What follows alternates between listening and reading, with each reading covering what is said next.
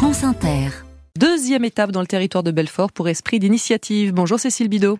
Bonjour. Vous avez garé votre voiture sur un parking en plastique. Alors dit comme ça, ça paraît étrange, hein, mais c'est l'innovation proposée par l'entreprise Purple Alternative Surface, située à Cravanche, tout près de Belfort. Créée en 2020, elle a conçu et breveté une dalle en plastique recyclé qui peut remplacer le macadam. Pierre Quinonero est l'un des deux cofondateurs de la start-up. Il faut savoir qu'en France, il y a plus de 4 millions de déchets plastiques tous les ans et il y en a seulement 27% qui sont recyclés. On voulait trouver une solution pour ces euh, quasiment 70% restants de plastique. Et eh ben nous, on va les broyer, on va faire une dalle avec directement. C'est éco-conçu et éco-responsable parce que on n'utilise pas d'eau, pas de sable. Ce sont vraiment des déchets plastiques qu'on a réussi à transformer en, en revêtements très solides et qu'on va pouvoir recycler à l'infini. La première étape se passe dans le département voisin de la Haute-Saône. Le syndicat qui collecte les déchets trie et broie les plastiques rigides.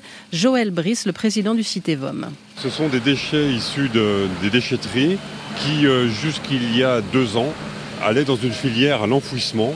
Pour les générations futures, c'est juste un scandale, à mon avis. Et on a créé cette filière plastique. Et ici, on les traite, on les broie.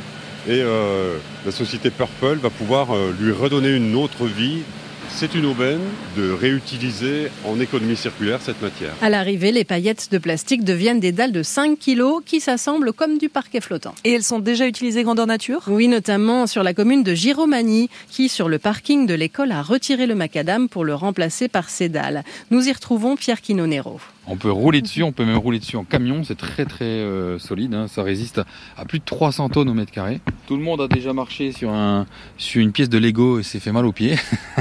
Oui, c'est ça, ça ressemble un peu à du Lego. Voilà, donc c'est en hexagone, hein, ça ressemble à un nid d'abeille. On sent que c'est creux en dessous. Vous avez euh, un petit espace entre chaque dalle qui permet à l'eau de passer, de s'infiltrer.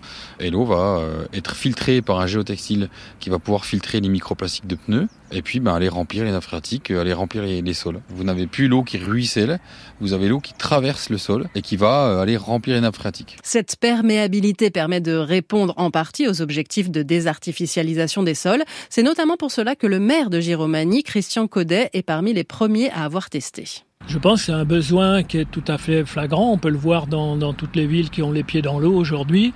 Il y a évidemment le dérèglement climatique qui joue son rôle, mais il y a aussi, beaucoup je crois, tout le macadam qui empêche l'eau de s'écouler.